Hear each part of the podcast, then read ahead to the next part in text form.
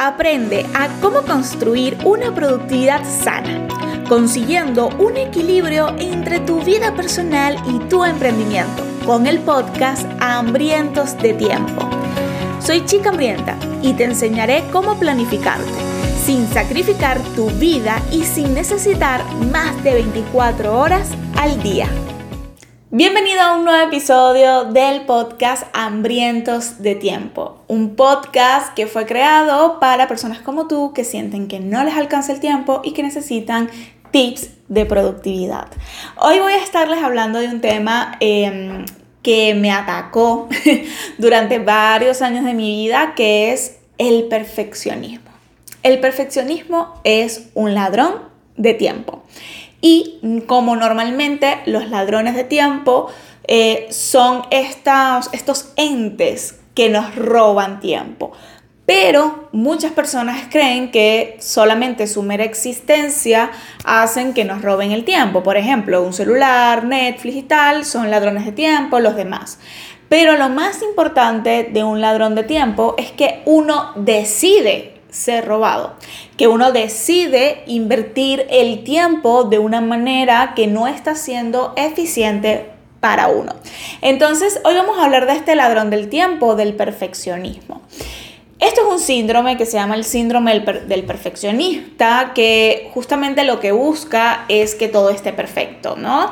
Hay un dicho, una frase que hay que si lo vamos a hacer, entonces hay que hacerlo bien, ¿no? Hay que hacerlo eh, perfecto.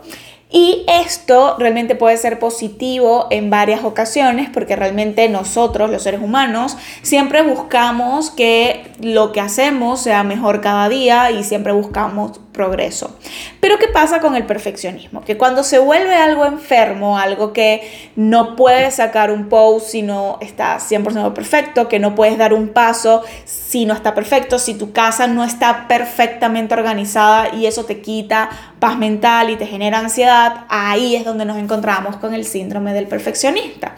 Cuando la perfección nos quita tiempo nos impide avanzar y accionar. ¿Por qué? Porque demoramos mucho tiempo o invertimos más tiempo en hacer actividades para que salgan perfectas. Por ejemplo, si yo quiero hacer un post o este mismo episodio del podcast, si yo quisiera hacerlo perfecto, en vez de invertir una hora a la semana, podría invertir dos, tres, cuatro horas a la semana o hasta más para que el episodio salga perfecto. O justamente no invertir el tiempo, pensar que nunca va a estar perfecto y entonces nunca sacar el episodio. Entonces sí, el perfeccionismo nos impide avanzar, el, el perfeccionismo puede ser un bloqueo. Entonces, eh, vamos a dividir como el episodio en dos, en cómo puedo identificar que soy perfeccionista y que necesito trabajar en eso y recomendaciones que te puedo dar o cómo yo pude salir de eso. Si me ven mirando para acá es que tengo mis notas, tengo el, el guion del episodio y em, para mí es importante ver que eh, tenga coherencia el episodio. Entonces, bueno, terminamos estos cortes comerciales, ¿no? Entonces, ¿cómo podemos identificar? Ok, lo primero es que siempre consideramos que el trabajo nunca está 100% listo, nunca puede ver la luz si no tiene ciertos elementos, si no te gusta a ti, si a los demás no les parece perfecto. Eso es uno de eh, los síntomas para tú poder identificar si sufres de... Eh, del perfeccionismo, ¿no? Si eres una víctima de él, ¿no? Dedicar mucho tiempo a hacer tareas, ¿ok? Por ejemplo, eh, yo me tardaba muchísimo en hacer tablas, en hacer cuadros, porque querían que quedaran perfectos, que cumplieran con su función y la realidad es que esa actividad me pudo haber llevado una, dos horas y yo le invertía siete, le invertía diez horas, le invertía un día completo haciendo la tabla, ¿no? Entonces, cuando comenzamos a invertir de más en las actividades, eso puede dañar nuestra productividad y puede dañar nuestra organización. ¿Por qué? Porque... Eh, el tiempo tú no lo puedes modificar y esto lo han escuchado en muchos de mis episodios y en muchos de mis videos, ¿no? Uno no los puede modificar, no lo puede tener, no puedes aumentar la cantidad de tiempo que tienes. Entonces, el truco o donde deberías enfocarte es en qué estás invirtiendo tu tiempo y cómo estás gestionando el tiempo. Entonces, si nosotros invertimos de más en actividades, eso hace que otras actividades tengan menos tiempo y hace que el resultado no sea bueno más allá de que esté perfecto o no, es que no sea bueno porque le estás quitando tiempo a otras actividades. Esto es una de las cosas que a mí me pasaba muchísimo, que yo invertía mucho tiempo en actividades cuando realmente no lo requerían. Luego, tener em, control sobre tu entorno, o sea, que todo salga perfectamente programado como tú lo estableciste. Si yo tenía un día y yo quiero que mi día salga perfecto, entonces yo tengo no sé cuántas reuniones y tienen que darse hasta ahora, ni un minuto más, ni un minuto menos, mis padres no pueden venir a la casa, no puedo almorzar con mi esposo, entonces comienzas como a querer controlar toda tu agenda cuando eso es totalmente imposible porque hay muchas situaciones que se escapan de nuestro control, muchos imprevistos. Entonces, el perfeccionismo hace que tengamos poca intolerancia al, a los imprevistos. ¿Por qué? Porque como yo quiero que mi día salga perfecto y quiero que todo esté perfecto, si algo me daña mi día, entonces está mal. Entonces puede que eso me afecte emocionalmente y no sé cómo actuar a los imprevistos y no sé cómo responder a ellos. Y algo que es muy importante a la hora de organizar nuestro tiempo es entender que los imprevistos siempre van a suceder. Siempre. Por eso es tan importante que nosotros podamos responder a ellos y tengamos protocolos y podamos activar eh, algún proceso que nos ayude a sobrellevar este imprevisto. Entonces, cuando eres perfeccionista, no hay cabida para los imprevistos. Los imprevistos no pueden existir porque dañan ese día que tú habías planificado tan perfectamente. ¿ok? Em, por otro lado, tenemos la parte del sacrificio de nuestras horas libres, el sacrificio con de, nuestra, de nuestro tiempo en familia, de nuestro hobby, o sea, el sacrificio de nuestra paz mental a cambio de que esté perfecto lo que estamos haciendo. Cuando nosotros comenzamos a sacrificar, que Ojo, a mí no me gusta esta palabra.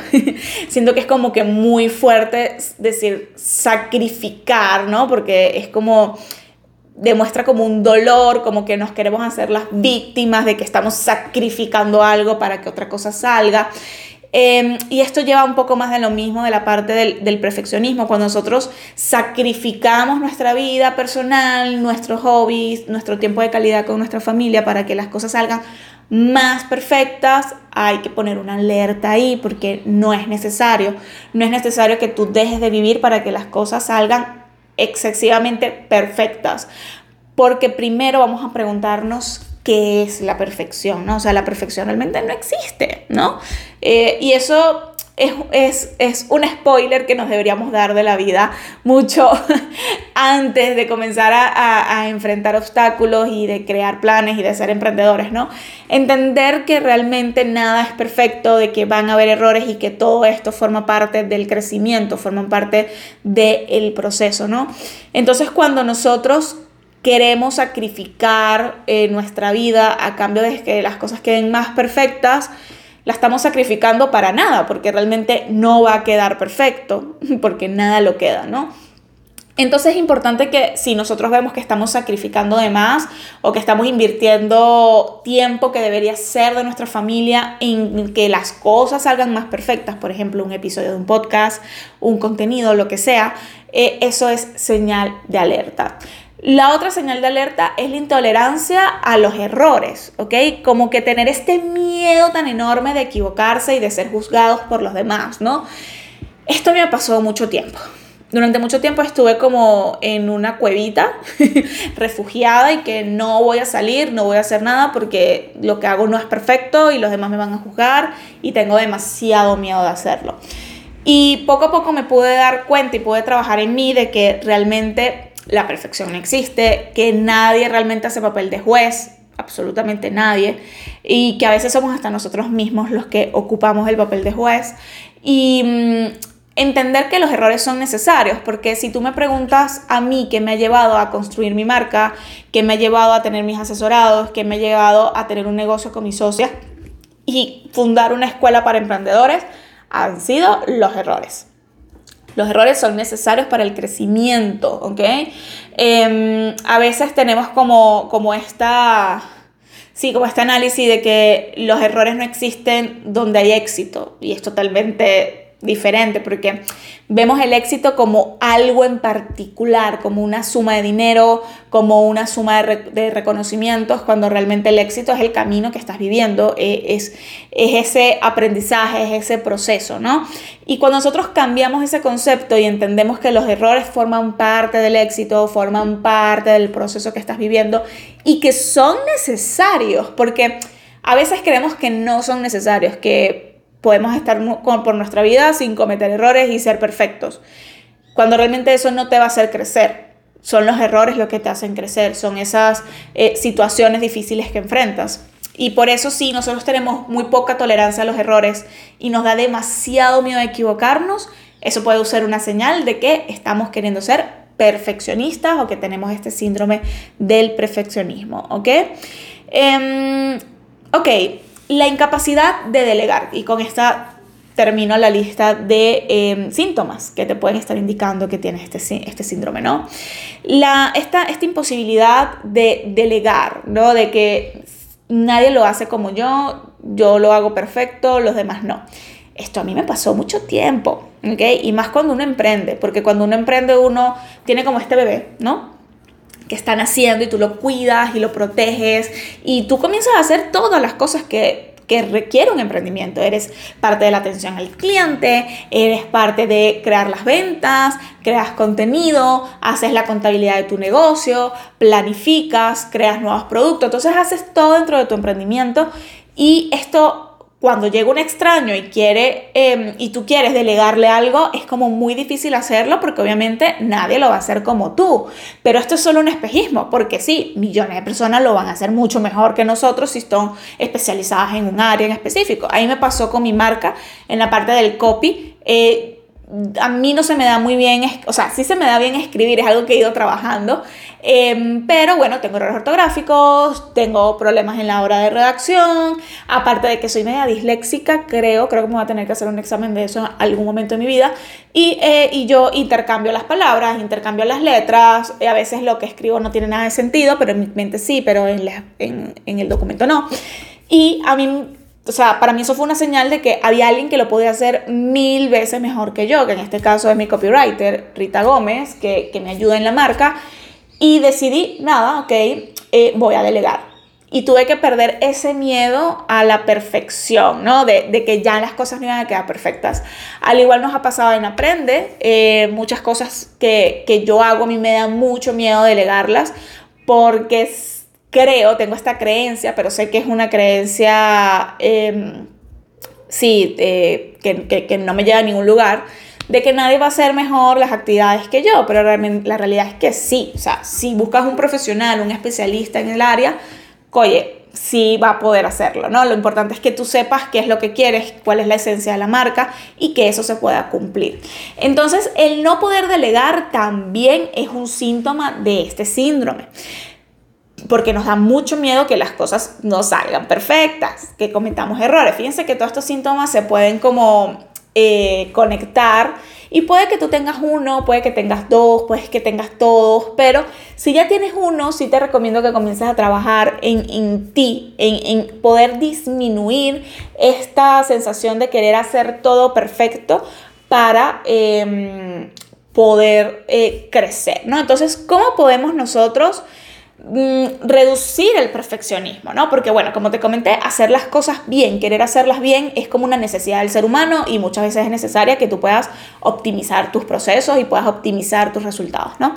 Pero hay algunas recomendaciones que, que yo te puedo dar, que yo he aplicado, que me han ayudado y eso eh, ha hecho que mi perfeccionismo baje muchísimo, ¿no?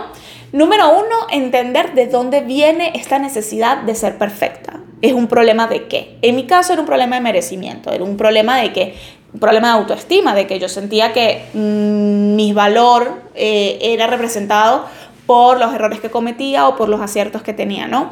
Entonces ahí me costó mucho trabajar como esta parte de mí, todavía la estoy trabajando, ojo, porque no es algo que, que tú puedes trabajar y, y vas a solucionar de la noche a la mañana, pero entender de dónde viene el problema del, del perfeccionismo te va a ayudar, ¿ok?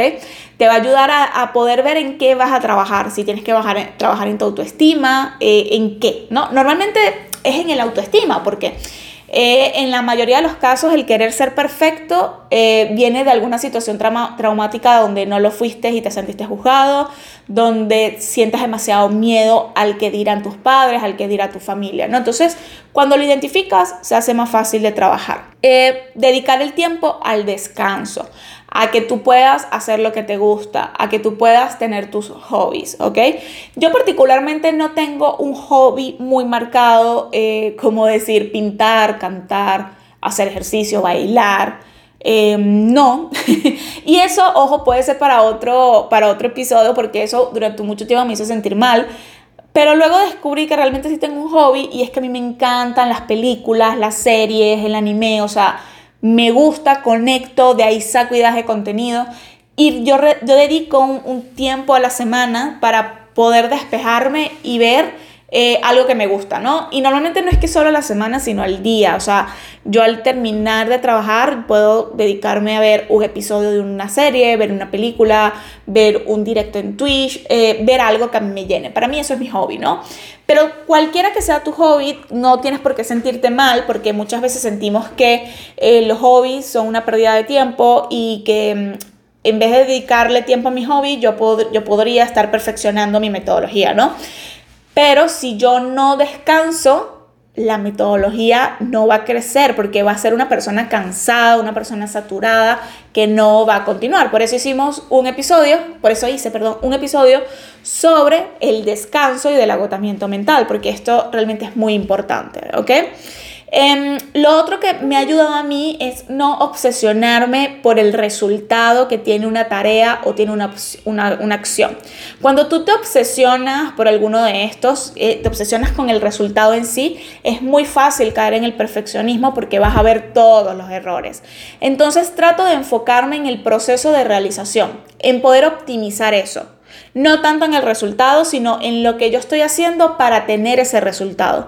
Entonces, de esa manera va a ser más fácil que yo pueda encontrar sistemas, que yo pueda encontrar procesos que me ayuden a que sea mucho más fácil el obtener el resultado. Em, luego, evitar la autocrítica, evitar la autoexigencia, ¿ok? Constantemente somos a veces víctimas de nuestros propios pensamientos y del diálogo interno que tenemos. Y constantemente si nos decimos, lo estás haciendo mal, no lo estás haciendo bien, fulanito está hablando mal de ti, y esto se convierte en algún hábito y lo que haces es, tener pensamientos que te destruyen, obviamente vas a querer ser más perfeccionista, pero todo eso tú lo estás ideando en tu cabeza, ¿ok? Nada de eso realmente existe. Y mm, por eso es tan importante que tú puedas trabajar en bajarle a eso, ¿ok? ¿Cómo puedes trabajarlo? Mira, Puedes ir a un asesor emocional, puedes ir a un coach, puedes ir a un psicólogo, puedes sencillamente escuchar podcasts, eh, leer libros de crecimiento, cambiar algunas actitudes, pero es importante que tú bajes esa autocrítica y autoexigencia que tienes porque así vas a ser más feliz y vas a entender y, vas a ser empático contigo porque vas a entender que eres un ser humano y que vas a cometer errores, ¿ok? Y por último, bueno, no, tengo dos más.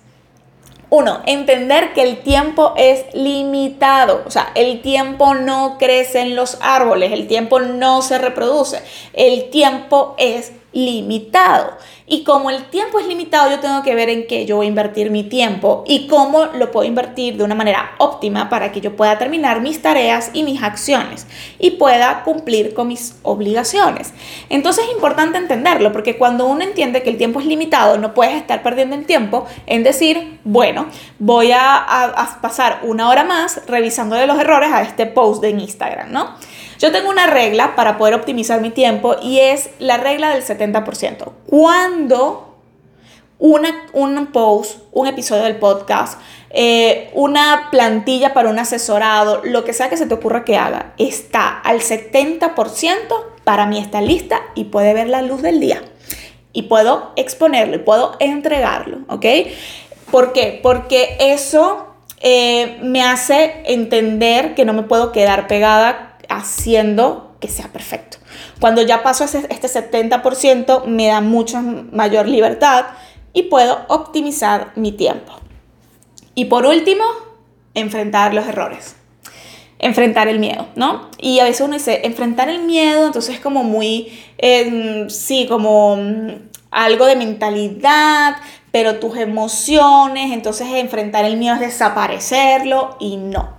Enfrentar el miedo es que tú lo tengas aquí al lado de compañero, de copiloto en el viaje, pero no te detenga. De eso se trata enfrentar el miedo. Porque el miedo es un mecanismo, un mecanismo de defensa que todos necesitamos, que nos hace eh, ver situaciones de peligro y necesitamos el miedo. Ahora, cuando el miedo se convierte irracional, por ejemplo, el miedo a fallar, el miedo al que dirán, el miedo a que no esté perfecto, ahí es donde comienza el problema.